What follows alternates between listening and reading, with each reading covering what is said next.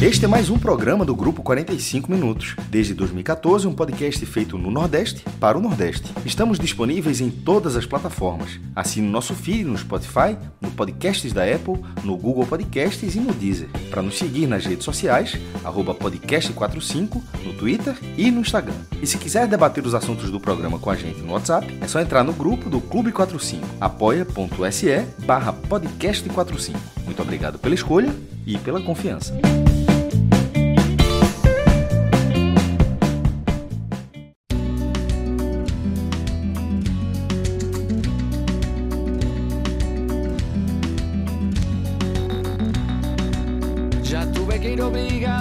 Ya toqué en el piano para Elisa, ya aprendí a falsear mi sonrisa, ya caminé por la cornisa, ya cambié de lugar mi cama, ya hice comedia, ya hice drama, fui concreto y me fui por las ramas, ya me hice el bueno y tuve mala fama, ya fui ético y Sejam todos bem-vindos e bem-vindas a mais um Telecast. Eu sou Fred Figueroa.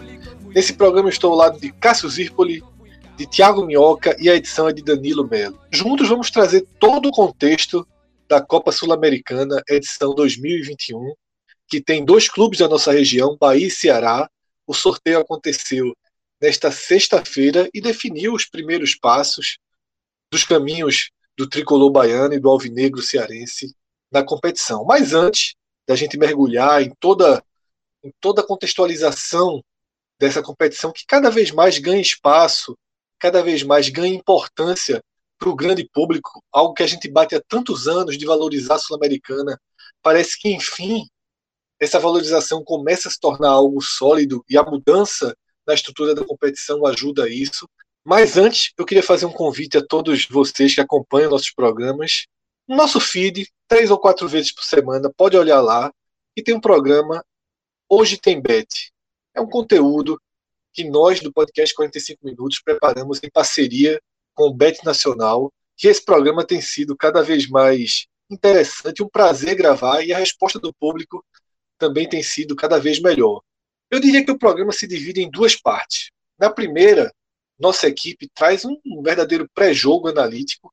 A gente traz todo o cenário envolvendo as principais partidas dos clubes da nossa região. A gente debate escalação, desfalque, contexto, objetivos. Um verdadeiro pré-jogo mesmo. Tudo que caberia em um pré-jogo analítico, a gente traz na primeira parte do programa. Na segunda, entra em cena a equipe de tipsters do Bet Nacional, liderada por Pedro Pato, um dos principais nomes do país nesse segmento. E aí é um desafio.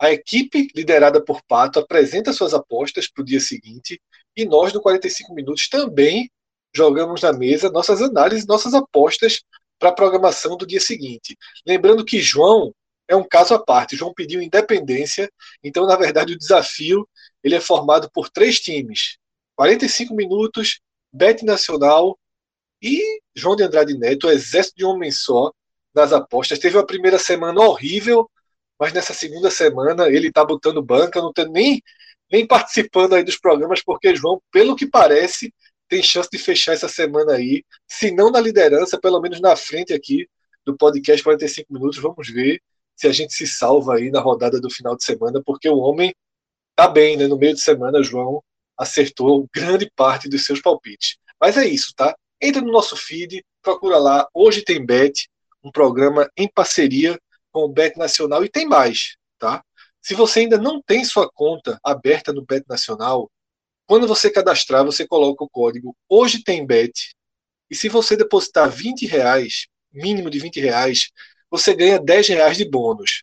Agora, muita gente é acostumada a entrar em site de aposta e dizer assim: ah, se você colocar 100 reais, a gente dobra a sua, sua, sua, sua seu caixa para 200, a gente lhe dá 200 de bônus. Só que você vai ver nas regras, é um bônus que você tem que apostar não sei quantas vezes e acaba complicando muito mais a sua retirada.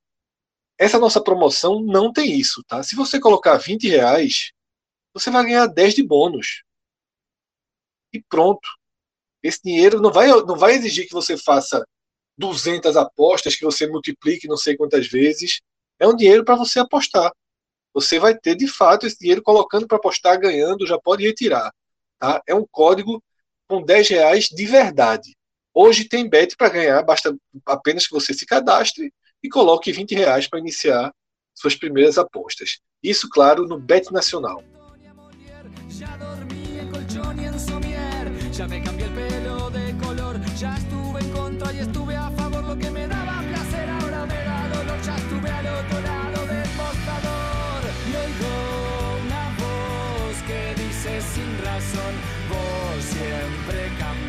Ya, no cambias más. Y yo estoy cada vez más igual, ya no sé qué hacer me vaso de café em Nicarágua. Então agora a gente entra de vez na Sul-Americana. Cássio, antes da gente chegar em 2021, eu queria que você trouxesse toda a contextualização da história da competição com o futebol do Nordeste. Como eu falei na abertura, nós do podcast 45 Minutos, antes mesmo de criarmos o podcast, a gente sempre foi um bloco de defesa da valorização da Sul-Americana. Muitas vezes não entendemos como os nossos clubes né, davam as costas, colocavam times reservas, as torcidas não iam aos estádios. Parece que esse processo começa a ficar um pouco para trás e a competição vai ganhando valor.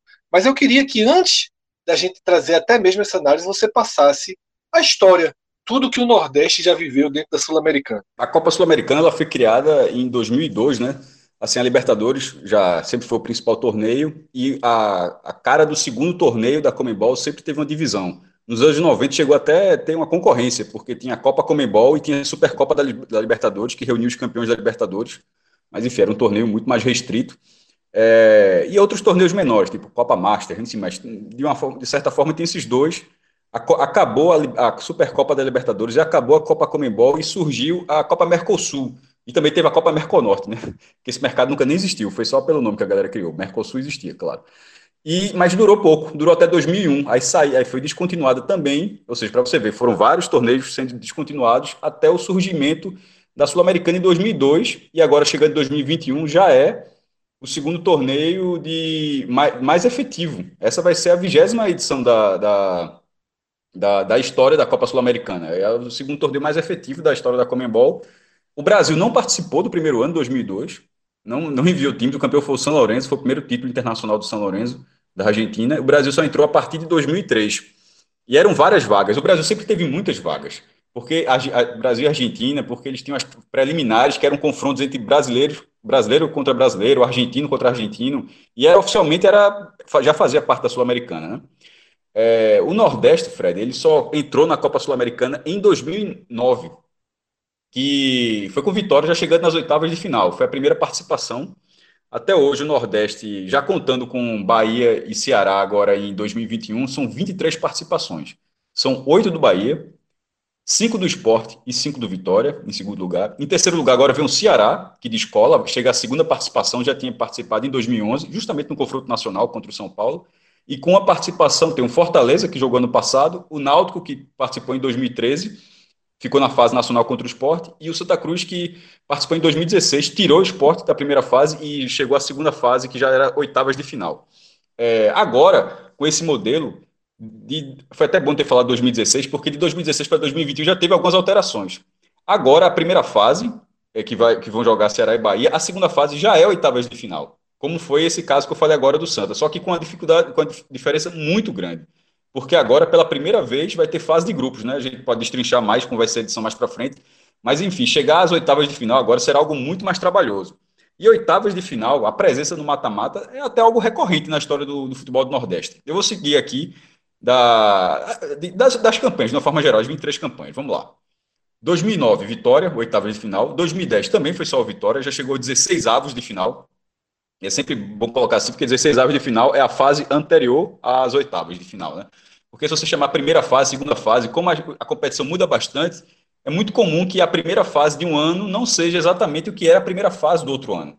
Ela, era uma, é, é uma, ela é como se fosse uma fase mais adiante. Isso acontece, para dar um exemplo, na Copa do Brasil. A Copa do Brasil ela tem uma fase a menos em 2021. A primeira fase de 2021, ela é, se não me engano, 128 aves de final. A do ano passado era, é, era além disso. Então, enfim, é, ou, ou era 64 avos, enfim, estou falando aqui, mas a primeira fase da Copa do Brasil 2021, ela é, num, num chaveamento, uma fase na frente do que era a primeira fase do ano passado. É, voltando, 2009 vitória, 2010 vitória, 2011 o Ceará, no, também no 16 avos de final, e não é que o Ceará já largou nessa etapa, né? Fez, enfrentou o São Paulo, venceu o primeiro jogo, foi no PV, mas perdeu no Morumbi. É, ou seja, o Ceará pela primeira vez vai sair do Brasil, vai fazer jogos internacionais, porque em 95 o Ceará participou da Copa, da Copa Comembol e também teve um adversário nacional na primeira fase, foi o Corinthians. Foram dois empates e acabou eliminado no Pacaembu nos pênaltis. É, 2012, Bahia, único representante do Nordeste, ou seja, foram quatro anos seguidos, mas é, só com um representante. Aí depois isso vai mudar bastante. Ah, desde 2009 o Nordeste sempre está na Copa Sul-Americana, viu? Ou seja, estreou em 2009 e até hoje, 2021, sempre tem pelo menos um time. E 2013 já começa a mudar. 2013 já foram quatro times. É, Vitória e Náutico ficaram nos 16 avos e Bahia e Esporte chegaram aos oitavos. Em 2014 foram três times. O Sport ficou nos 16 avos, perdeu do Vitória no, no confronto nacional, e Bahia e Vitória caíram nas oitavas também. Ou seja, nota-se que até 2014 o teto era oitavas, e continuou sendo em 2015. Com o Sport chegando nas oitavas e o Bahia nos 16 avos. Por sinal, o Sport tirou o Bahia nos 16 avos nesse ano. E em 2016 foram três times, com o Sport e Vitória caindo, caindo nos 16 avos e o Santa Cruz chegando às oitavas. O Santa, como eu disse, tirou o esporte. O Santa, naquele ano, na, no confronto internacional, que foi único confronto internacional da história do clube, ele enfrentou é, o Independente Medellín, da Colômbia. Perdeu o primeiro jogo por 2 a 0 ficou muito difícil a situação. Na volta, chegou a fazer 3 a 0 com um hat-trick de grafite. Teria sido uma buscada imensa, mas aí Edson Cole acabou falhando na reta final, o Santa tomou um gol e acabou eliminado pelo gol qualificado, que é, que é uma regra que já não existe mais na Copa do Brasil, no mata-mata, mas continua existindo na Copa Sul-Americana e, e fez diferença nessa ocasião. Em 2017, aí o Nordeste só voltou a ter um representante. Foram três anos nessa situação, sendo já reduzido, até porque em 2017 já começa a ficar mais difícil. Entre 2013 e 2016 tinha aquela, aquela questão bizarra, que era você ganhava a vaga na Sul-Americana, mas para efetivamente utilizá-la, você precisava sair da Copa do Brasil antes da quarta fase. Ou seja, para disputar a Sul-Americana, você tem que ser eliminado na Copa do Brasil. E aconteceu algumas vezes de o time simplesmente forçar uma eliminação. Aconteceu isso com o esporte é, em 2014, ele ganhou, a, é, ele ganhou a vaga no Brasileiro e foi eliminado acho, pela Aparecidense. Aconteceu com o Náutico em 2013, com o craque de Alagoas, pô, é, de, desculpa, de Goiás, bizarro, é, mas enfim. Aí volta a ter a participação efetiva, você pega a vaga e disputa. Que, pô, é um tanto óbvio, né? É, 2017, o esporte participou, chegou às quartas de final, na, na Sul-Americana, foi eliminado pelo Júnior Barranquilla, foi a melhor campanha da história do esporte. Nessa ocasião, era a melhor campanha da história do Nordeste. E essa marca acabou sendo igualada já no ano seguinte, com o Bahia, que foi o único nordestino naquela, naquela edição, chegando às quartas de final também. Foi o jogo contra o Atlético Paranaense, ficou conhecido como o jogo do VAR, porque o Bahia teve vários gols anulados, assim, de impedimento, no, no limite ali. O Bahia acabou perdendo na Fonte Nova, aí na volta, já focado no brasileiro, colocou um time reserva, mas conseguiu ganhar do Atlético Paranaense na Arena da Baixada e forçou a disputa de pênalti mas aí acabou sendo eliminado nos pênaltis nas quartas. E o Atlético Paranaense, com aquela classificação, seguiu na, na competição e foi o campeão, foi o primeiro título internacional do Furacão. Em 2019, o, é, foi, o Bahia foi o, último, o, único representante, foi vexatória a campanha. Caiu nos 32 avos de final. O que significa 32 avos de final? Significa que é uma etapa com até 64 clubes. Eu digo até 64 clubes, porque de vez em quando tem aquela chave que o cara já está sozinho, o cara já está classificado. Acontece isso, por exemplo, no Pernambucano existe, no Pernambucano 2021, existe as quartas de final, mas só tem seis times, porque dois times já estão classificados diretamente para a semifinal. Mas, querendo ou não, não deixa de ser quartas de final. É, e foi o que aconteceu com o Bahia ali, né? Nos 30, caiu nos 32 avos para o Liverpool do Uruguai. Finalizou 500 vezes o Bahia nos dois jogos, mas não conseguiu ser efetivo e foi, e foi eliminado. Em 2020, o Bahia voltou a participar e voltou a fazer uma grande campanha, chegou nas quartas de final e aí se acreditou até no título. Pegou o Defensa e Justiça, Defen de, é, Defensa e Justiça, né, como, como, como fala, e acabou sendo eliminado num confronto. Levou, perdeu lá e Lô, na verdade. Era um confronto difícil, porque você respeita um time argentino que tem uma, uma, escola muito forte, a gente até debateu muito isso na época, e aí foi dito e feito. O Defensa acabou sendo o campeão da Copa Sul-Americana. É, num, num cenário atípico, que foi uma edição sem público, e na, na, pelo menos nessa reta final, né? Porque o Fortaleza ele jogou antes da, da, do fechamento dos portões da, por causa da pandemia. O Fortaleza foi eliminado, na primeira fase, nos 32 avos. O Fortaleza perdeu lá em, no estádio Libertadores de América, que é o estádio do Independiente, por 1 a 0 Um jogo que tinha quase 4 mil torcedores do Fortaleza, numa invasão assim fantástica. Em 2017, o Flamengo foi finalista da Copa Sul-Americana, que é a maior torcida do Brasil, uma torcida que lota todos os cantos, contra o próprio Independiente, e, só, e não teve mil, se teve no máximo mil torcedores do Flamengo no jogo de ida. No jogo de ida.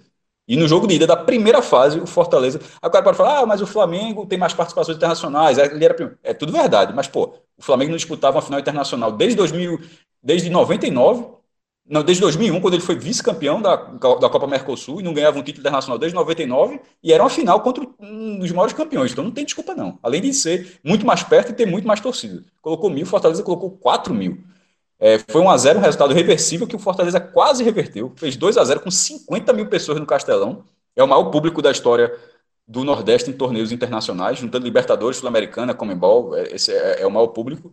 E acabou levando o gol nos acréscimos. Aí, com gol qualificado, Independente perdeu bola, por 2 a 1 um né? jogo. Viu? Na última bola do jogo. Última bola do jogo. Inacreditável. Uma falha, para mim, falha grave ali na, na lateral esquerda do Fortaleza, na, no início da jogada. E o gol qualificado eliminou o Fortaleza. Indo agora para 2021, fase de grupos com Ceará e Bahia. Ou seja, o Bahia chega pela quarta vez consecutiva à Copa Sul-Americana, é, ampliando seu recorde, chegando para a oitava participação. E aí, Fred, esse é um resumo da, da participação do Nordeste na Copa Sul-Americana, que ainda tenta ir além das quartas, né? Ficou muito mais difícil. Entre 2013 e ali 2018, a chance era real, porque você já largava nos 16 avos e a classificação ia direto para as oitavas, tendo um confronto nacional. Ou seja, enquanto agora você tem que vencer o grupo para ir para as oitavas, do, não, o, o, segundo lugar não passa. É só o primeiro colocado de um grupo de quatro vai avançar para as oitavas. Antes você tinha um confronto nacional valendo lugar nas oitavas. Essa é a diferença, é, para deixar bem claro assim, a diferença de dificuldade. Mas, por outro lado, a, a partir de agora, e já devolvendo a palavra, é um torneio muito legal de acompanhar também até pelo é. sorteio, que, que poderia ter Santos ou Grêmio, é, que seria mais um time brasileiro, mas eles não saíram. O sorteio fez com que tanto Ceará quanto Bahia tenham três adversários estrangeiros na, na primeira fase. Eu, eu, particularmente, considero isso muito legal. É, isso deixa, é uma pena que, por toda a nossa questão de necessidade de portões fechados, que não seja jogo com público. Mas, pô, meu irmão, por exemplo, Bahia Independente na Fonte Nova seria para arrombar. Pô. É verdade. Minhoca. Só, só, só para acrescentar um, um, algo a mais, né? O Ceará poderia estar disputando nessa edição a terceira, a terceira edição de Sul-Americana, porque em 2015, a, a, aquela questão do, do ser eliminado e ir para a Sul-Americana acontecia com os times do brasileiro. Só que eu acho que a CBF não se atentou que poderia acontecer isso com equipes que estavam disputando os regionais. O Ceará foi campeão da, da, da Copa do Nordeste daquele ano e, e aí chegou num, num embrólio ali, porque ele estava passando na Copa do Brasil. Quando chegou na fase de oitavas final da Copa do Brasil, a CBF falou: olha, vai ter que escolher, ou vai disputar a Sul-América, se quiser, né? É, ou você é eliminado aí na, antes de chegar nas oitavas da Copa do Brasil, ou não vai disputar a Sul-Americana. E o Ceará até entrou com um processo para tentar disputar as duas competições. Diz que se fosse o caso, jogaria até com a equipe sub-20, se fosse para jogar uma das competições e acabou a CBF não autorizando e passou a vaga para o Bahia na época, né? O Bahia acabou assumindo a vaga que, como vice-campeão da Copa do Nordeste, o Ceará ficou, escolheu a Copa do Brasil, aliás, escolheu não, né? Acabou passando para a fase Foi, e teve que jogar a Copa do Brasil, mas poderia ter sido a terceira participação. Tem uma outra curiosidade aí, né, Minhoca?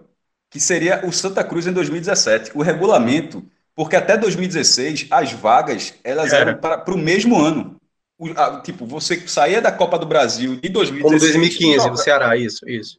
E, sim, mas é, como foi o caso do Ceará em 2015. Mas até 2016 você saía, você tinha a vaga da Sul-Americana, mas você tem que sair da Copa do Brasil daquele ano para confirmar a vaga naquele ano. Para 2017, isso. aí a CBF mudou e começou a ser assim: você já entra no ano com a vaga certa. Só que para fazer isso, tem que fazer um ajuste. E o ajuste foi feito no Nordestão, que foi o seguinte: a Copa do Nordeste de 2016 o, o título passou a valer duas vagas na Sul-Americana. Assim, tanto na Copa na, de 2016 quanto 2017. Então o Santa foi o campeão, ganhou do Campinense na final, teria direito a duas vagas. Aí quando chegou na hora da Sul-Americana, a CBF deu uma canetada histórica. E, e, o Santa Cruz não participou, a, a, acabou fazendo aquela mudança de botar o campeão do Nordeste nas oitavas da Copa do Brasil. Isso. E assim, o Santa Cruz não levou muito à frente esse processo, não, mas estava no regulamento. Estava no regulamento. É. Minhoca, então queria que você pegasse, Cássio já deu uma introduzida nessa mudança de regulamento.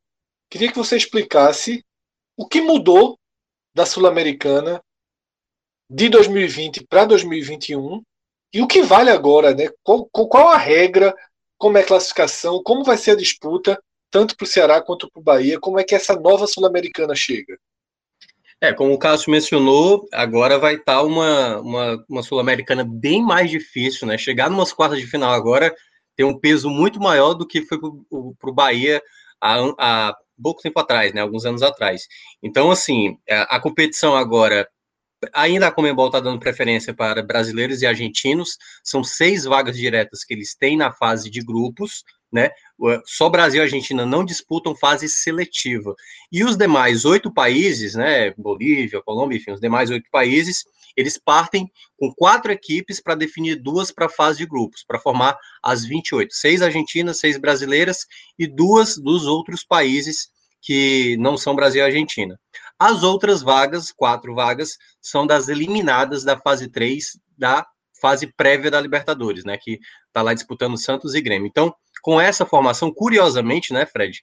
O pote 4 que ficam essas equipes da, da que vem da Libertadores é até melhor você ser um, um, péssimo ranqueado, né? Tipo o Red Bull Bragantino, que apesar acabou ficando com um grupo até chato, né? Mas é, você evitar de pegar um São Lourenço, um Santos, um Grêmio, assim, como possibilidade é até melhor. Então, você tá, tá num pote 3, como foi o caso do Ceará, poderia correr o risco, né, de pegar uma equipe do peso de um Grêmio, por exemplo, mas não aconteceu. Então, é, tem essa condição aí que as equipes da Libertadores, elas vêm para se somar essas outras 28, que já estão garantidas na fase de grupos, e aí, que eu acho que é o grande problema da Sul-Americana, só passa uma equipe por grupo, e aí leva, né, tudo indica que teremos muitos jogos ali nos, na quinta, sexta rodada, já não valendo nada, né? Na prática, sem valer muita coisa. Eu acho que prejudica esportivamente. Os caras colocaram no regulamento uma premiação. Mas, porra, pro torcedor, se tivesse com o torcedor, o cara não vai pela premiação do terceiro é. lugar, não, do segundo lugar, não, pô. Assim, é bizarro. É, eu também achei muito bizarro, porque eu acho que isso no futuro eles vão corrigir, porque é, ficou, fica muito sem vantagem, né? Assim, por exemplo, se Bahia e Ceará largarem mal nas três primeiras rodadas, fizerem um, dois pontos, e alguém fizer nove, aí esquece. Aí os últimos jogos de Sul-Americana é time alternativo, não faz. Vou não fazer faz agora que nem Ferdi, Minhoca. Hum. Ele, a porque a Supercopa poderia ser só passa os dois primeiros e já vira oitavas. 16 times. Só que isso, eles querem isso. valorizar a Libertadores para ter oito da Libertadores. Então é, tem que partir dessa premissa. Tem que ter oito da Libertadores. O que é, sabe que poderia ser feito? É, pois é, eu, eu, ia até falar isso. Eles poderiam manter esse formato, mas fazer, se é para repetir tal qual o formato europeu, né, com Liga Europa e Champions League, faz então um grupo com 12. 12, 12, 12 grupos com quatro equipes, porque lá passam os dois melhores de cada grupo, são 24 no total que vem na fase de grupos, com os oito vindo da Champions League, que formam os 32. Aí faz a 16 avos de final. Ou então, uma outra alternativa. Não, mas aí não tem data. Mas não tem data, Minhoca. Eu tô falando assim, não, dentro da premissa. Pois é, eles poderiam atual, arranjar data. Não, mas assim, mas é, é isso que eu estava tentando dizer. Partindo da premissa que tem que ter oito times da Libertadores e que o número de datas é esse, ou seja, você tem que jogar com essa. O, o que poderia ser feito, assim, a sugestão a La Ferdi, passa os dois melhores. Você não tem duas datas na, na, nas, oitavas, na, na, nas oitavas de final, viraria uma data para os 16 avos, com mando de campo para quem foi líder, tipo, primeiro do A contra o segundo B, e por aí vai. Aí, um jogo, jogo único. Oitavas de final também jogo único, justo contra esses oito e mais os oito da Libertadores. É, Aí das quartas de final em diante você botaria os dois jogos. Você faria, você valorizaria, você perder, você colocaria duas datas de mata-mata e a primeira fase ela ficaria muito mais valorizada porque o segundo também passaria. Só passando o primeiro de quatro, é, veja só, com, passando dois de quatro, a gente já viu vários quadrangulares com a última rodada sem valer nada. Imagine só passando um. É, esse é o maior defeito. Esse é o maior defeito do novo, novo regulamento ele é muito bom, ele dá rodagem internacional, ele dá visibilidade, ele garante uma cota boa, mas tem esse essa lacuna que ficou, né? Porque desde a hora que foi anunciado, foi a primeira leitura que se fez. A chance de jogos sem valer nada é muito grande. E aí, de novo, a gente veria a Sul-Americana com aquela ideia de competição de segundo plano. Porque se o time for eliminado, vai colocar os reservas. E se fosse dentro da normalidade com o público, a gente veria, por exemplo, num, num caso de um clube brasileiro eliminado colocando sub-20, a gente veria jogo com mil pessoas, mil duzentas pessoas, aquele cenário que a Sul-Americana precisa deixar para trás, né? Pois é, Fred, exatamente. Tem, tem essa, acho que é, é, o grande, o grande questionamento, né, do, do novo formato é só essa primeira colocação. Então, uma equipe vai ou você tem que torcer para que seja um grupo muito embolado, né? Tenha muito perde ganha, cada equipe vai tirando ponto da outra e aí ninguém se desgarra, porque bastou uma equipe sobressair perante as outras três, abrir uma vantagem ali de seis pontos, sete pontos, faltando duas rodadas para acabar, que está praticamente determinado, né? Então acho que essa é a grande questão. E a gente vai ter, após essa fase de grupos, essas oito equipes que são primeira, colo primeiras colocadas num pote, e as oito equipes que vêm lá da Libertadores, os terceiros colocados de grupos, no outro pote, que também eu acho que é uma coisa ainda direcionada demais, né? Então é capaz da gente ver equipes de Libertadores ainda sobressaindo mais ainda. A gente que fala lá na Copa do Brasil, que a, antigamente, né, que nas oitavas de final ficava um pote as equipes da Libertadores, e no outro pote as demais equipes que vinham lá da, das fases iniciais, o que era o campeão da, da Copa do Nordeste, da Copa Verde e da Série B. E aí na, na, na Sul-Americana vai ser a mesma coisa, vai ser um pote principal com os times que foram eliminados da Libertadores e um outro pote com as equipes que foram as primeiras colocadas da fase de grupos. E aí faz-se a oitava de final, o jogo de volta, quarta de final, semifinal e a final em jogo único. Agora me fugiu a data, mas qualquer coisa você pode relembrar aí. Mas acho que é uma semana depois, uma semana antes, acho que uma semana antes da final da Libertadores.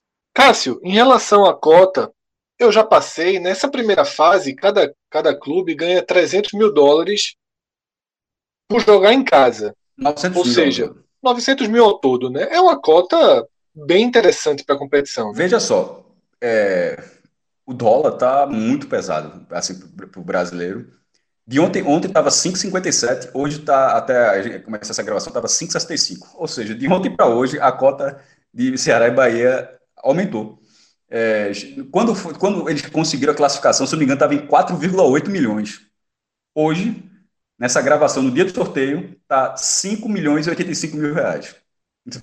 Porque é, é, a Comebol paga é, cada, na, na, América do Sul, cada país tem a sua moeda, não, não é como uma moeda unificada, como o euro, por exemplo. Então, e, e a Comebol unifica com o dólar, dólar norte-americano já é assim há muito tempo, ele paga as cotas dessa forma. Então, para o brasileiro, nesse caso, para Ceará e Bahia, valeu demais.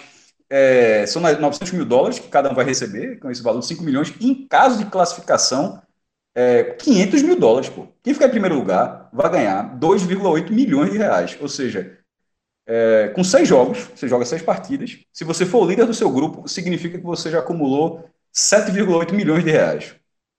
Isso, é, isso não, não é muito distante, Fred, de uma previsão de bilheteria no, ao longo do ano. Que, que não terá, né? Previsão hoje desse ano é portas fechadas, mas que seria de 15 milhões, assim. Isso considerando Castelão, Castelão e Fonte Nova, que são estados que rendem mais.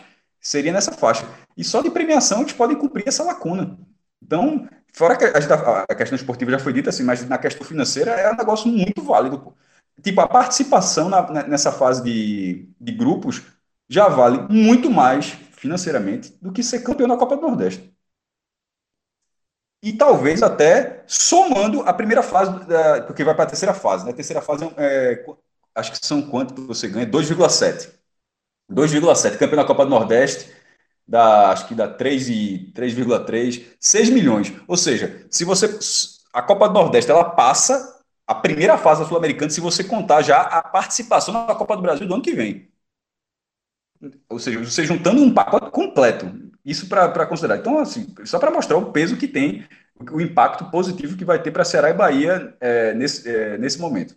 A, Copa, a cota da Copa Sul-Americana, como toda, ela cresceu justamente por causa da fase de grupos, né? Porque como aumentou, ela paga por mando, você foi falando 300 mil dólares, eu prefiro dizer logo a fase toda, mas a, a Comembol, ela paga de fato assim, ela paga por mando, mando de campo. Porque todas as fases, apesar de eu ter dado essa ideia de jogo único, mas todas as fases até a semifinal, elas, é, cada time tem o seu mando, então você recebe. É só na final, que tanto na Sul-Americana quanto da Libertadores, que vai ser jogo único. Lembrando que a gente pode até falar mais para frente, não foi revelado final, o palco da final ainda, né? Pode ser no Nordeste.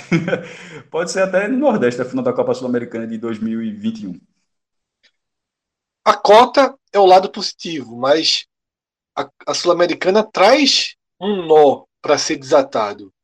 Tiago Minhoca, eu diria que ele é um dos especialistas em nós de calendário e alternativas para desatá-lo.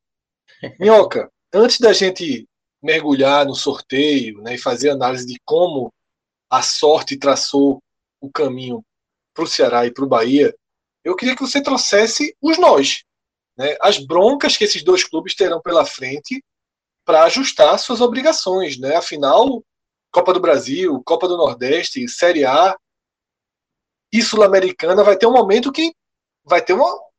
Tudo vai, vai se aproximar muito, vai ficar tudo muito apertado. Queria que você trouxesse esse cenário, né? Já antevendo esse cenário.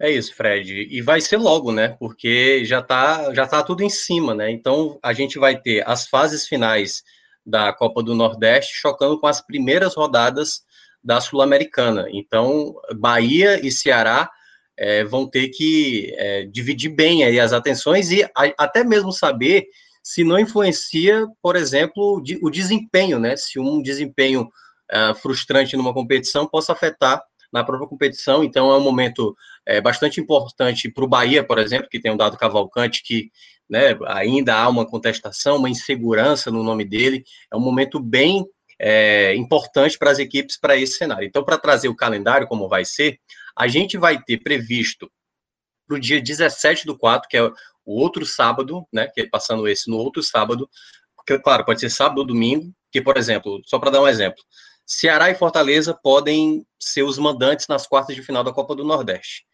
Isso acontecendo, não tem como os dois jogarem no mesmo dia. Então, um deve jogar no sábado e o outro no domingo, possivelmente. Então, imaginando isso, né, dependendo qual o jogo que vai estar agendado do Ceará da primeira rodada sul-americana, esse jogo do Ceará, possivelmente no sábado, e o Fortaleza vai ficar para domingo. Então, daqui a uma semana, a gente vai ter as quartas de final de Copa do Nordeste para Ceará e possivelmente o Bahia ainda não está garantido matematicamente, mas possivelmente o Bahia. No outro final, no outro meio, no outro final de semana, possivelmente no sábado. Já no meio de semana seguinte, né, logo após as quartas de final, tem a primeira rodada da Sul-Americana. O Ceará vai enfrentar o cabeça de chave, ou seja, o Jorge Wilstermann jogando de mandante. Já o Bahia, né, que ficou no grupo B, ele é o B2, ele vai jogar fora de casa contra a equipe que veio do pote 4, que virá do pote 4, que ainda não está definido, que é o representante uruguaio, que é o Montevideo City, Torque ou Fênix. Então, Bahia vai largar fora de casa. Então, depois do jogo das quartas de final, se o Bahia, por exemplo, jogar em Alagoas contra o CRB ou jogar na Bahia, ele sai para jogar lá no Uruguai no meio de semana. E caso ele avance nas quartas de final, ele volta de novo para jogar o duelo da semifinal. E aí pode ser Fortaleza, enfim, vai ser o duelo da semifinal, que pode ser fora de casa, pode ser dentro de casa, vai depender da campanha do Bahia para definir isso. Caso avance para a semifinal, vai para a final, só que antes de jogar a final da Copa do Nordeste, tem o jogo, o segundo jogo do Bahia, que é exatamente contra a equipe do, do Pote 3, que é o Guabirá. Só que esse jogo vai ser na Bahia. Então, em termos de logística para o Bahia, não pesa. Para o Ceará, pesa. Porque se o Ceará passar das quartas de final, que o Ceará deve jogar em casa, possivelmente, ele vai jogar na Arena Castelão contra o Jorge Wisterman, e depois que jogar a semifinal da Copa do Nordeste, caso é, é, jogue né, a semifinal, ele vai jogar na Argentina contra o Arsenal de Sarandi. E aí depois tem o primeiro jogo da final da, da Copa do Nordeste, caso ele chegue na final, e aí ele vai ter o outro jogo fora de casa, contra o representante ou Bolívar, da, da Bolívia, ou Júnior Barranquilha, da Colômbia, o jogo fora de casa, entre as duas finais da Copa do Nordeste, se o Ceará chegar até a final. O Bahia, por exemplo, vai pegar o Independente, o Independente da Argentina. Se o Bahia chegar na final da Copa do Nordeste, ele enfrenta o Independente da Argentina exatamente dentro de casa. O Bahia vai jogar dentro de casa. A sequência do Bahia, só para repassar, né? Ele vai jogar fora de casa contra a equipe uruguaia, que ainda vai passar, Montevideo City ou Fênix. Depois, dois jogos em casa contra uh, a equipe do Guabirá e depois a equipe do Independente. Depois, ele vai ter dois jogos fora de casa, e aí a sequência, Guabirá e depois Independente. E aí, é, é, Fred, nesse intervalo aí, já da partir da quarta rodada da, da, da Sul-Americana, já não vai chocar com uma competição tão relevante, porque vai ser datas para o estadual. E o Bahia né, não está colocando o time principal. Essas datas que seriam intercaladas entre quarta rodada e quinta rodada da Sul-Americana é, estariam acontecendo, na teoria, as finais do campeonato estadual. Mas como tem um atraso né, em algum tipo na Bahia, o Vitória tem muito jogo pendente a resolver. Não sei como eles vão resolver e não sei se vai mudar as datas das finais. Mas a CBF já emitiu nota que quem não terminar o estadual até o começo do brasileiro, né, da Série A, da Série B, vai resolva em, em qualquer outro momento. Que a, a, CBF, pelo menos, disse que não vai adiar jogo de, de Campeonato Brasileiro por conta de estadual, como fez na temporada passada, até porque viu o problema que deu. E o Ceará, né, depois de passar, depois de jogar caso chegue à final, faça o jogo da volta, ele vai ter dois jogos em casa. Ele vai primeiramente enfrentar o Arsenal da Argentina e depois o time, né, que for entre Bolívar e Júnior Barranquilha e fecha, o Ceará vai fechar jogando lá na altitude contra o Jorge Wilstermann para fechar a sexta rodada. O Bahia vai fechar na última rodada contra a equipe do Uruguai, né? A equipe uruguaia que aí a gente vai esperar se é o Montevideo City ou o Fênix. Então, ah, e aí é bom deixar claro, depois desse jogo começa a Série A. Pra, o Ceará vai pegar o Grêmio e o Bahia, agora fugiu qual é o primeiro adversário do Bahia, mas eu sei que o Ceará pega o Grêmio, o Bahia também já começa a Série A dele, já no final de semana seguinte, após a última rodada da Sul-Americana. É, o mata-mata é que será paralelo, né? Assim, tem todo o aperreio da fase de grupos, paralela aos estaduais e à Copa do Nordeste, até o dia 27 de maio. E aquela coisa, quem passar aí já vai ter encerrado tanto o estadual quanto a Copa do Nordeste, e, e o mata-mata fica paralelo ao brasileiro. Seria toda forma, assim, a, a Copa, de, de, historicamente, nunca, nunca teve a Copa Internacional assim, que não fosse paralela a algum torneio, isso é, faz parte. Mas nesse caso, no calendário muito apertado, é a fase de grupos com no cenário local, regional e então, também a Copa do Brasil, né? mas o Brasileirão mesmo só, só entra a partir das oitavas de final para a Sul-Americana.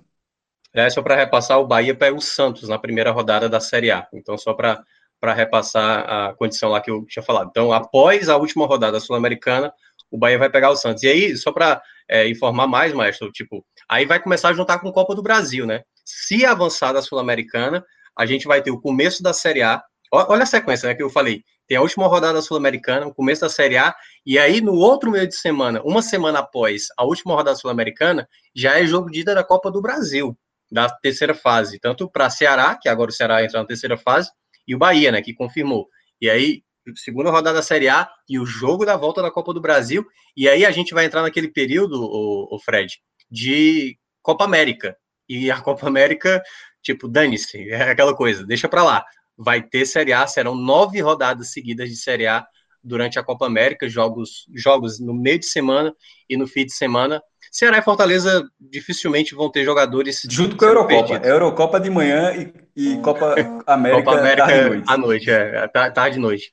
E aí a gente vai ter essa, essa situação, porque a segunda fase da Sul-Americana só vai estar previsto lá para o dia 14 de julho, 13 de julho, né? A data base é 14 de julho. Então, até o fim da competição, que vai terminar ali 26 de maio, 27 de maio, a gente vai ter aí praticamente dois meses, quase dois meses, um pouco menos de dois meses, para ter as oitavas de final da Sul-Americana. Então, é, nesse período todo aí, da fase final de grupos até as oitavas, muita Série A e a fase 3 da Copa do Brasil. Então é isso, né? Colocamos na mesa toda a parte histórica e estrutural da competição, calendário, cotas, mudanças no regulamento e a gente vai para a parte técnica. Afinal, o sorteio foi realizado e definiu caminhos relativamente difíceis, digamos assim. A gente vai esmiuçar cada um para a Bahia e também para o Ceará. Antes da gente analisar cada grupo, queria convidar vocês a conhecer, quem ainda não conhece, é n10esporte.com.br, um site de material esportivo, um dos grandes do país no seu segmento, e que tem todo o olhar direcionado também para a nossa região. Não só por acreditar na bandeira do podcast 45 Minutos e cada vez mais comprar as coleções dos nossos clubes, você pode entrar lá que tem a coleção do Bahia, tem a coleção do Ceará. Não é só a camisa de jogo. Você entra lá, você vai ter sete, oito, nove modelos relacionados aos clubes. Além disso, a N10 tem um estoque no Nordeste. Um estoque de produtos no Nordeste. A distribuição para todo o país parte de dois eixos, um em São Paulo, outro aqui na nossa região. Isso garante uma entrega necessariamente mais rápida. A gente sempre fala aqui que a gente não vai garantir, ah, vai chegar em dois dias, vai chegar em três dias, mas a gente já contou casos que o cara comprou de noite e no outro dia, 11 da manhã, estava na porta da casa dele. Não é sempre que isso vai acontecer? Claro que não. Mas você tem a garantia de um site com entrega muito rápida, compra absolutamente segura, preços sempre competitivos, e aí eu sempre repito algo quando eu falo da N10 Esporte. Você quer comprar uma camisa nova do Bahia, você quer comprar uma camisa nova do Ceará, você quer comprar um tênis de corrida, você quer comprar umas camisas né, esportivas de algodão para sair. Eu sei que você vai pesquisar. Você não vai fechar os olhos, entrar no N10 Esporte e comprar. Eu sei que você vai entrar em todos os sites seguros que você tenha confiança e acompanhar os preços. E nem sempre o N10 vai ser o mais barato, é claro que não vai. Seria mentira se eu dissesse aqui, ó, todos os produtos são sempre mais baratos no N10. Não são. Mas depende de cada produto. Eu recentemente comprei uma camisa da Leco, que a camisa estava 35, 40 reais mais barata do que na concorrência. Isso sem contar com o nosso código. Tá? Nesse momento, a gente tem um código fixo, que é o podcast 45, que dá 10% de desconto. Mas Deixa esse código dormindo um pouquinho, porque nesse momento a gente utiliza o Nordeste 15. 15% de desconto em todo o site. Da camisa do seu clube ao tênis para correr, a chuteira, material para fazer exercícios funcionais em casa, peso, corda, tudo que você precisa, luva para quem quer treinar boxe, coisas do tipo, raquetes, o que você precisar, tá? n10esportes.com.br. Agora sim, a gente entra no pós-sorteio e vamos analisar os caminhos né, traçados. Primeiro para o Bahia, que caiu no grupo B, depois para o Ceará, que caiu no grupo C. O Bahia ele pertencia ao pote 2 e ele ficou no grupo com um cabeça de chave duríssimo, que é o Independiente. O Bahia como representante do pote 2 um clube muito, muito, muito modesto no pote 3, que é o Guabirá da Bolívia, e fica esperando a definição de Fênix do Uruguai ou Montevideo City, também do Uruguai. Cássio, me parece um grupo em que o grande problema é o cabeça de chave. E como o regulamento só classifica um, acaba maximizando esse problema. Mas me parece, num primeiro olhar, que Independente e Bahia partem como favoritos né, dentro desse chave. Fred, pelo sorteio parecia até ser mais. Porque eu até, até fiz esse equívoco porque fui pelo sorteio, mas foi um erro do sorteio, porque o possível time uruguaio poderia ser o Penharol. É, e aí teve essa mudança, né? Vai ser Fênix e Montevideo City, que é do grupo é, do City Group que controla o Manchester City, é, e outros times dessa mesma, desse mesmo estilo.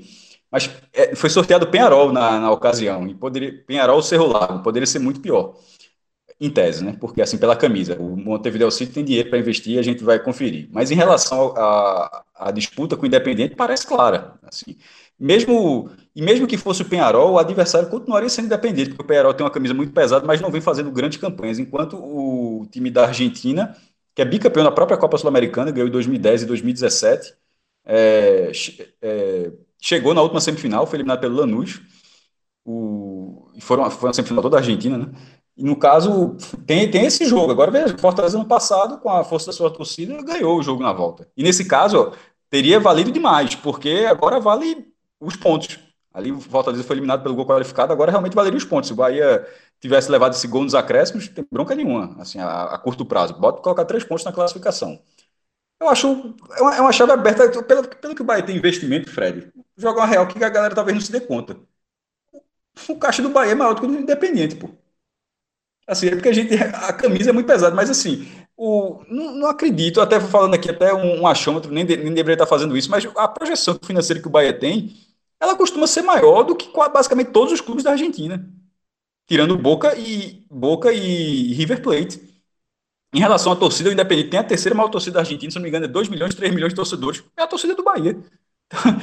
tem uma diferença de camisa, tem uma diferença de tradição, tem uma diferença de cancha em torneios internacionais que é. Que em vida a gente não vai ver que, que seja igualado. Nem, nem em algumas gerações, porque faz parte, é uma coisa que você é construída em décadas. Mas a realidade econômica dos clubes, o Bahia, ele é equiparado ao Independente e, e assim, deve estar até à frente. Mas isso não basta. Na, na, tanto não basta que o campeão da Sul-Americana foi o Defensa e Justiça. E no fim das contas, você não acha que foi uma grande surpresa, porque os clubes argentinos simplesmente chegam. No grupo do, Arsenal, do grupo de Ceará, a gente vai falar mais à frente, tem o Arsenal de Sarandi. O cara que é o Arsenal de Sarandi. Já foi campeão da Sul-Americana também em 2007. Os caras simplesmente chegam. É, os dois grupos dos nordestinos têm um boliviano e um argentino, né? E, e um time é definido. Tem essa curiosidade. Os dois times em situações bem parecidas na composição e no comparativo entre os dois, já, já focando do Bahia, eu acho que o do Bahia é mais difícil do que o do Ceará.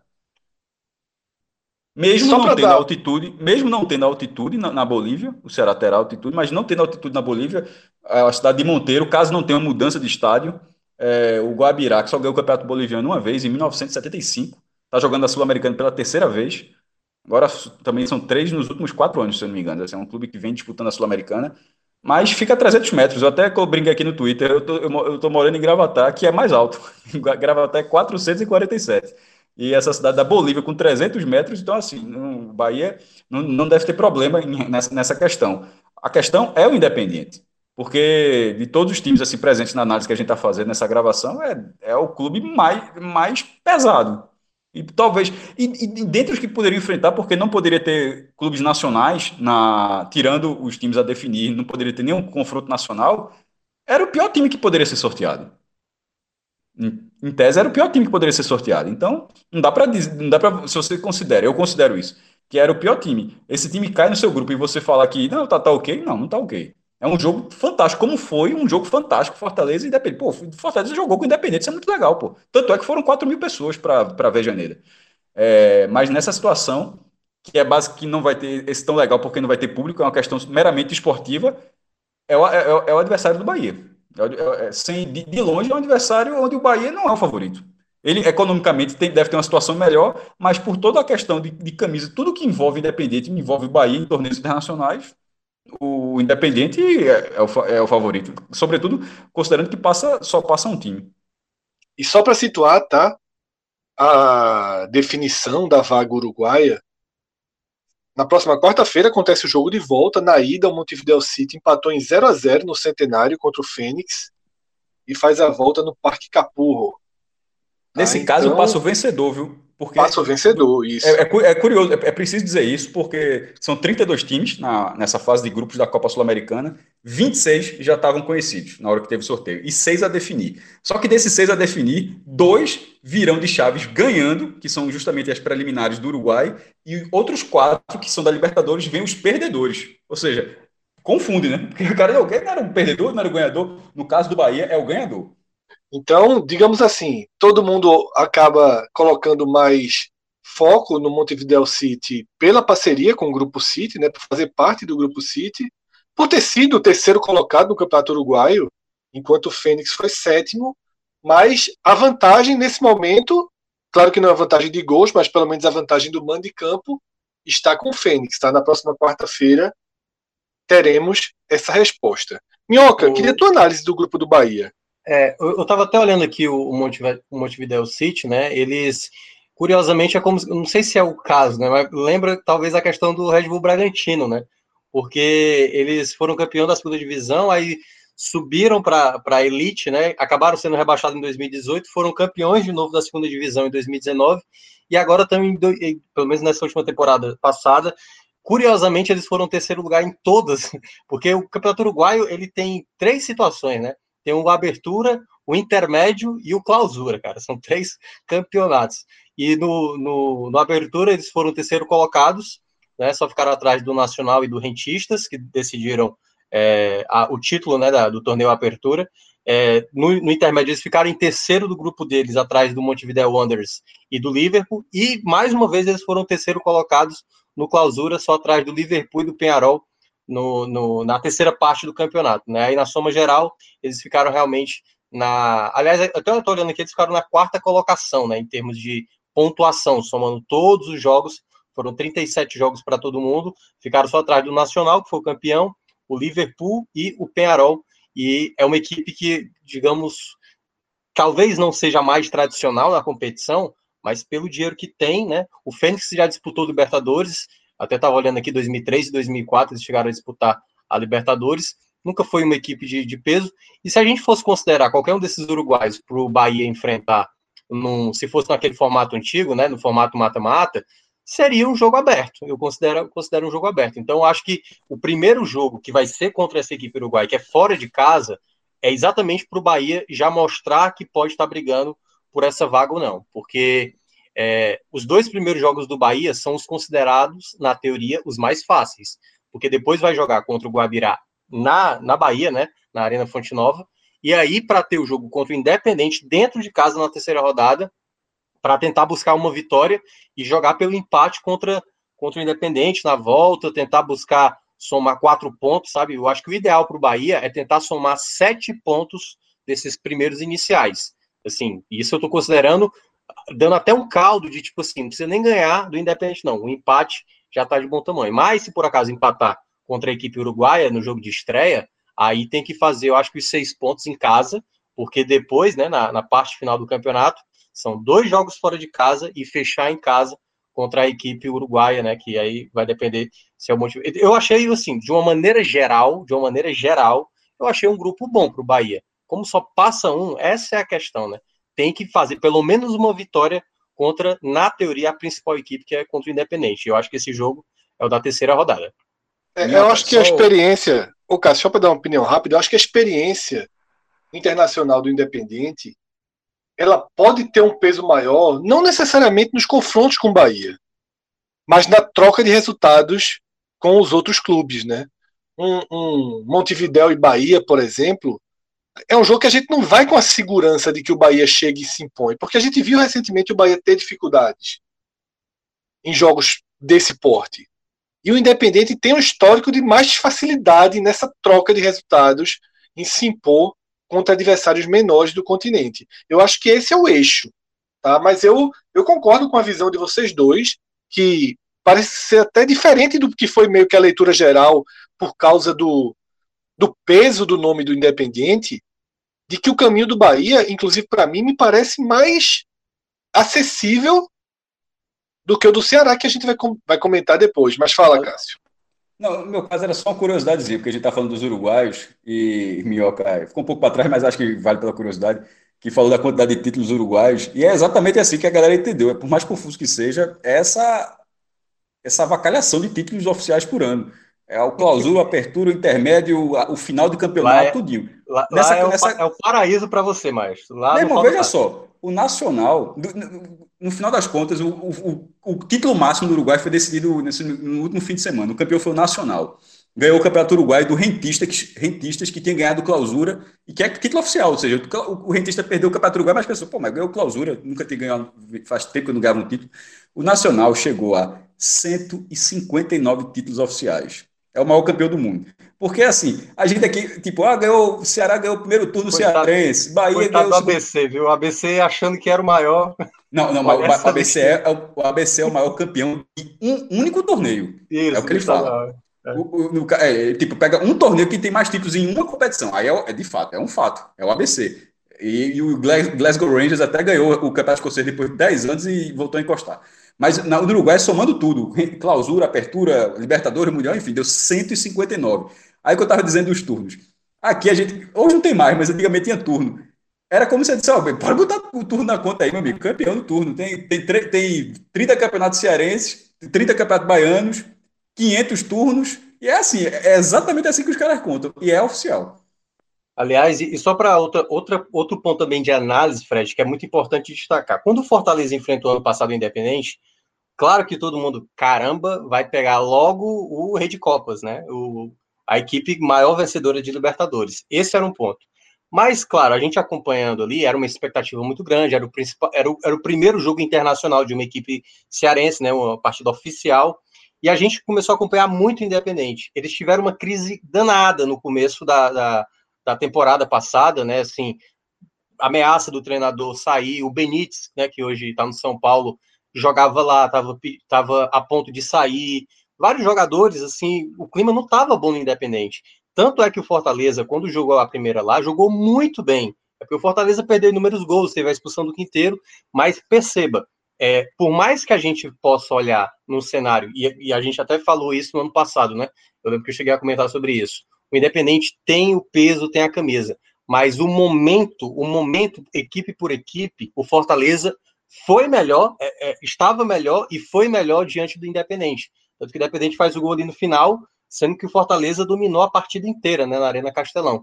Então, eu acho que também tem essa questão de, do momento de cada equipe. Né? Eu, eu acho que o Independente hoje não vive a mesma crise do ano passado, hoje está melhor, está com uma boa campanha no Campeonato Argentino, está na quinta colocação.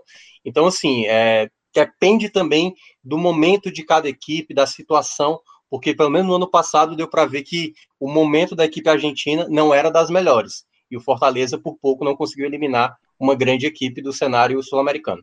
Minhoca, só uma correção, quando eu falei que o Independente foi semifinalista, na verdade, ele foi eliminado pelo Lanús, mas eu confundi a fase. Foi nas quartas de final. A, a semi foi Vélez é. e Lanús, e do outro lado foi Defensa e Coquimbo, do Chile.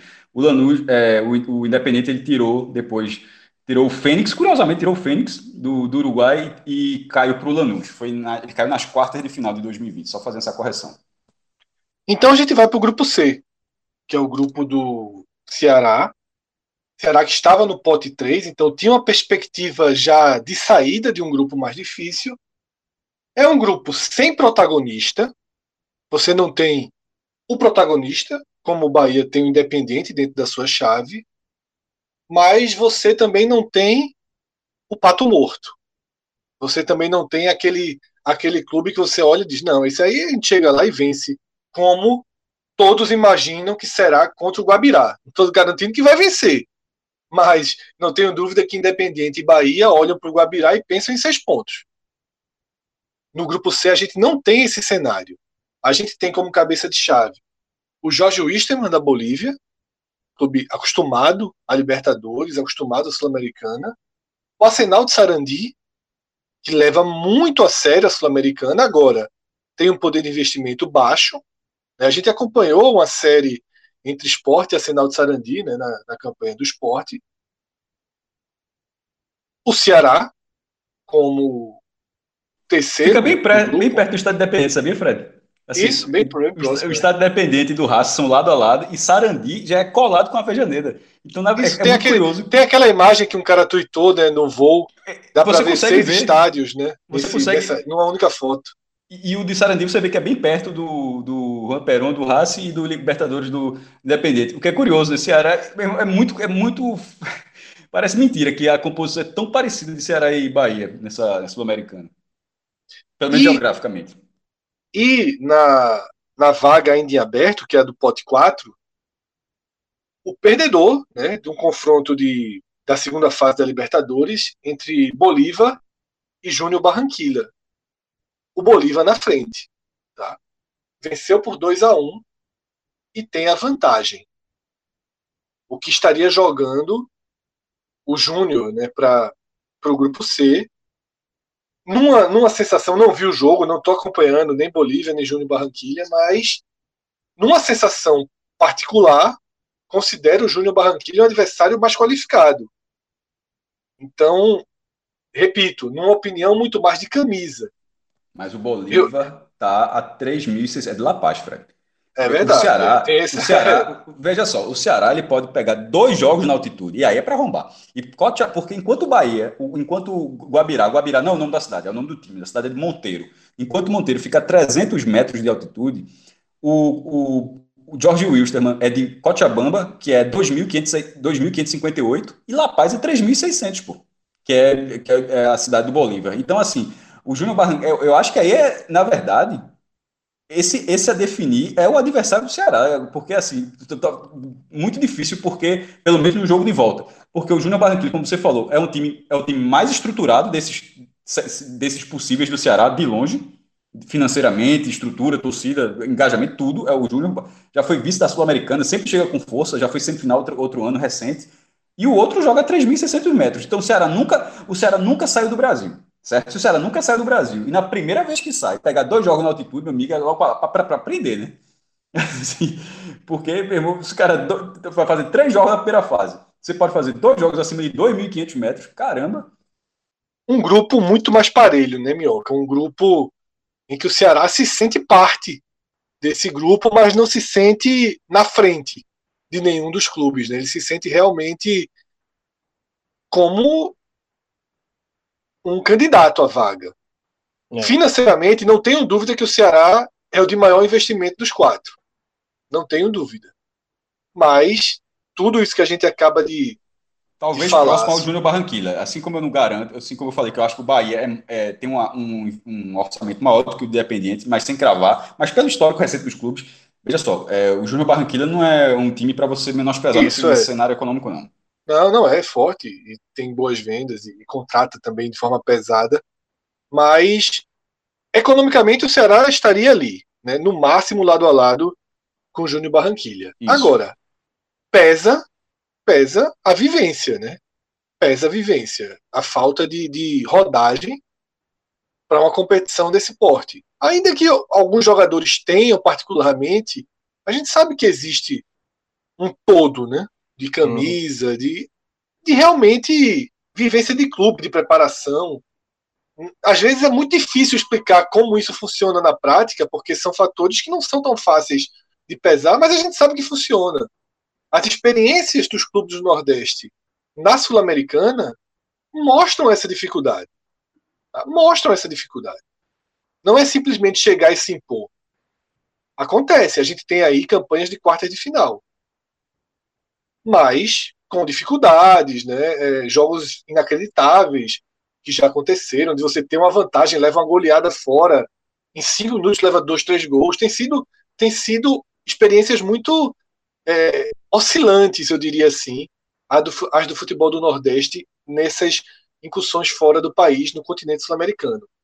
Mas, ainda que seja um grupo difícil, o Ceará se sente parte dele. Acho que esse, essa é a visão, né, Mioca? É, é, como o Maestro falou, né? Curiosamente, talvez o adversário mais complicado vem do pote 4. Como eu estava dizendo inicialmente, né? O pote 4, vindo quatro equipes da Libertadores, tem um peso que acaba não, não, não aliviando tanto para você. Né, uma equipe que teoricamente seria mais fraca, vai lá para esse pote dos piores ranqueados. Só que vem quatro equipes da Libertadores. Mas das quatro, dos quatro confrontos possíveis da Libertadores, esse eu acho que era o melhor, porque podia, por exemplo, você ter Independente Del Valle e Grêmio.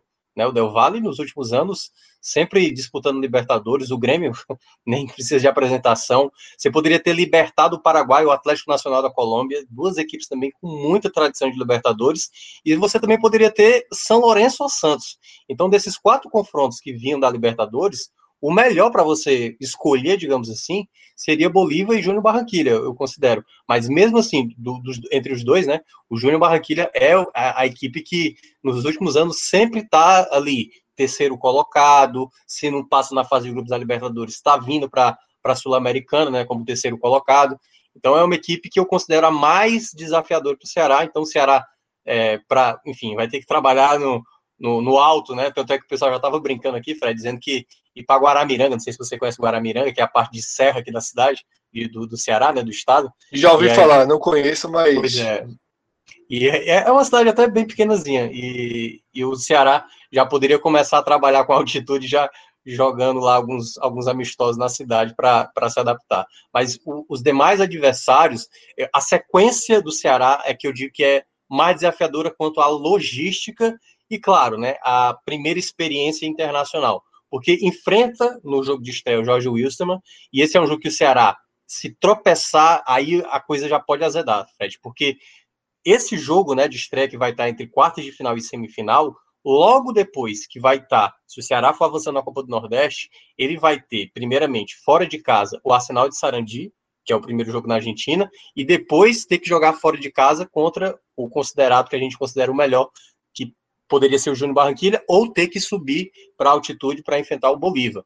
Então, assim, eu considero que em termos de logística para o Ceará, caso consiga ter sucesso na Copa do Nordeste, é o maior empecilho. E o ponto que o Guto não soube administrar muito bem no ano passado. Lembra que a gente criticou muito o Guto na ideia de ele não tá rodando o elenco, o time tá se desgastando, e essas viagens Nordeste, Bolívia, Nordeste, Argentina, isso pode pesar em termos de, de rendimento né, do time em campo. Então, por mais que hoje o Ceará seja a melhor equipe nordestina, que tem o, melhor potencial, a minha dúvida é se ele vai ter condições, e né, dessa vez, por exemplo, a gente estava falou até no áudio guia, você ter o Charles como a, a, a sua última opção como dos volantes, isso é um luxo, né? Então, nesse aspecto, o Ceará tem muitas peças para gerar esse elenco e não perder qualidade. Na prática, a gente vai ver se isso é. Eu considero, curiosamente, a equipe argentina a mais fácil do grupo, porque o Arsenal tá muito, é o pior né, do, do, do campeonato argentino,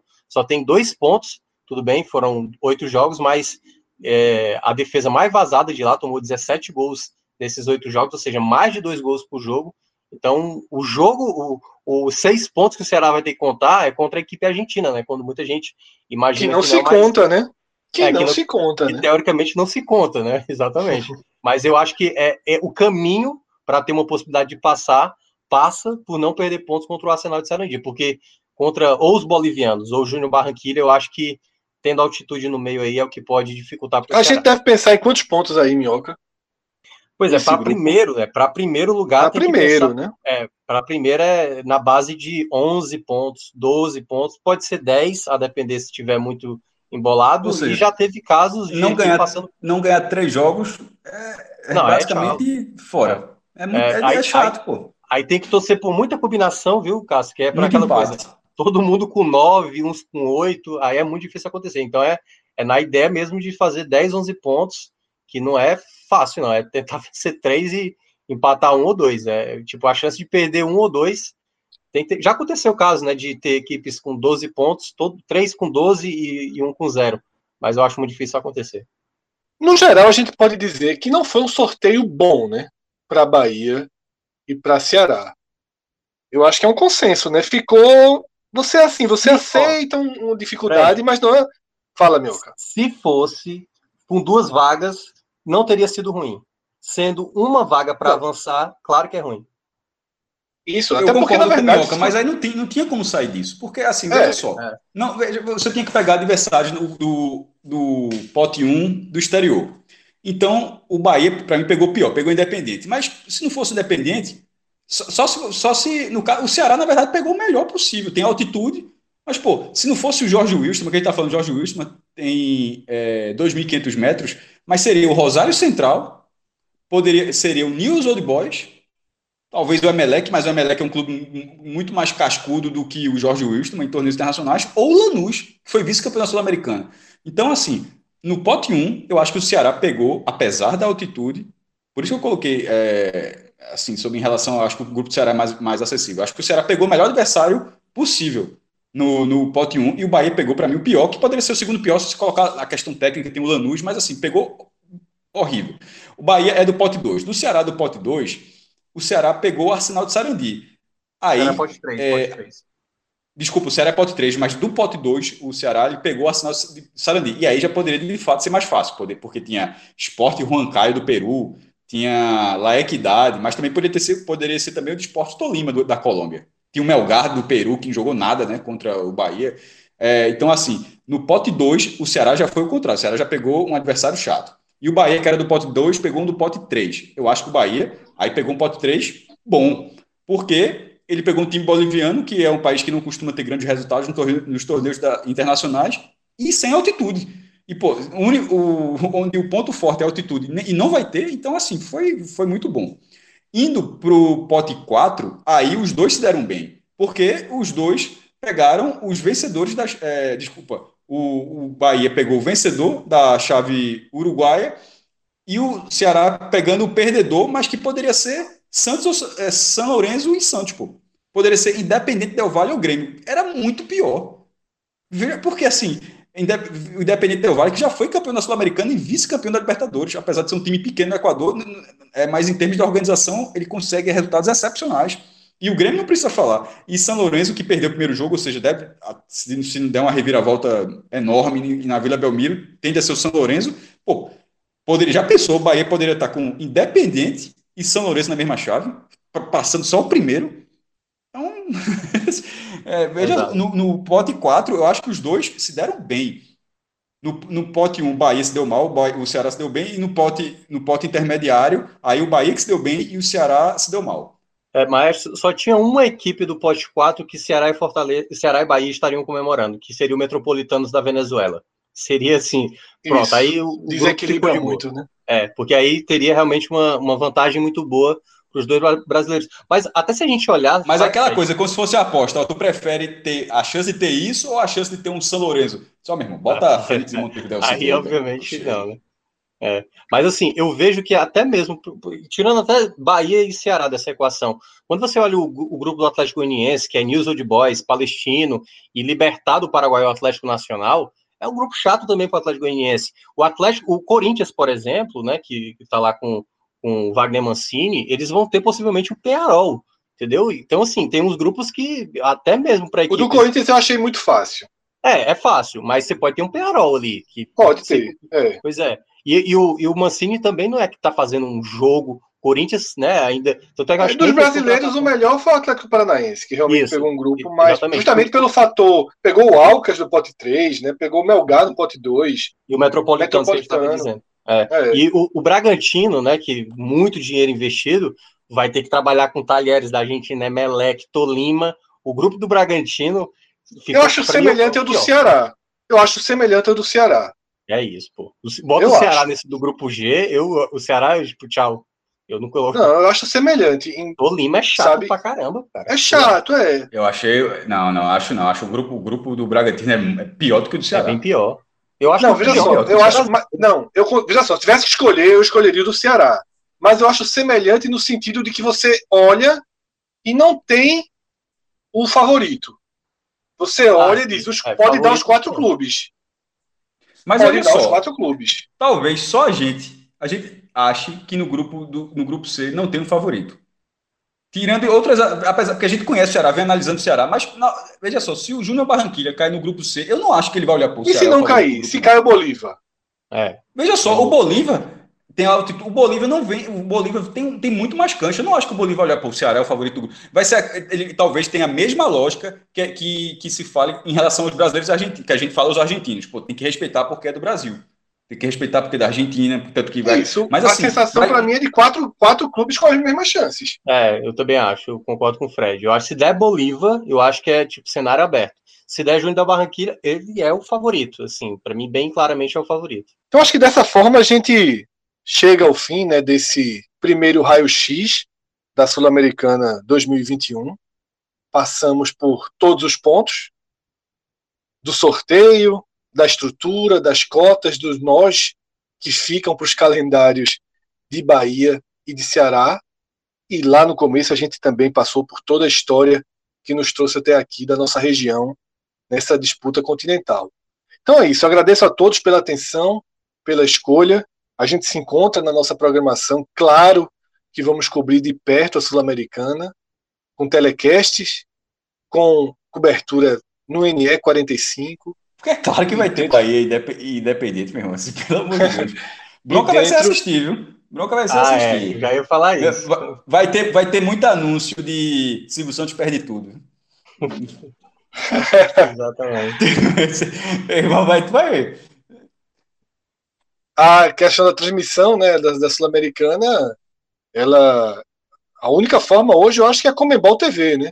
É você assinar é. o serviço de stream da Comebol. Acho que até ano passado a Rede TV chegou a transmitir alguns jogos, né? Eu acho que, não sei se esse ano terão algum tipo de exibição, mas eu acho que no, até o ano passado teve exibições é, de um jogo, pelo menos por semana, na, na Rede TV. É, a gente vai ver. Quando tiver isso mais definido, logicamente também será também será debatido na nossa programação. Isso aí, televisão é algo inerente às nossas pautas, essa parte estrutural a gente acompanha sempre muito de perto. Valeu, galera, até a próxima. Tchau, tchau.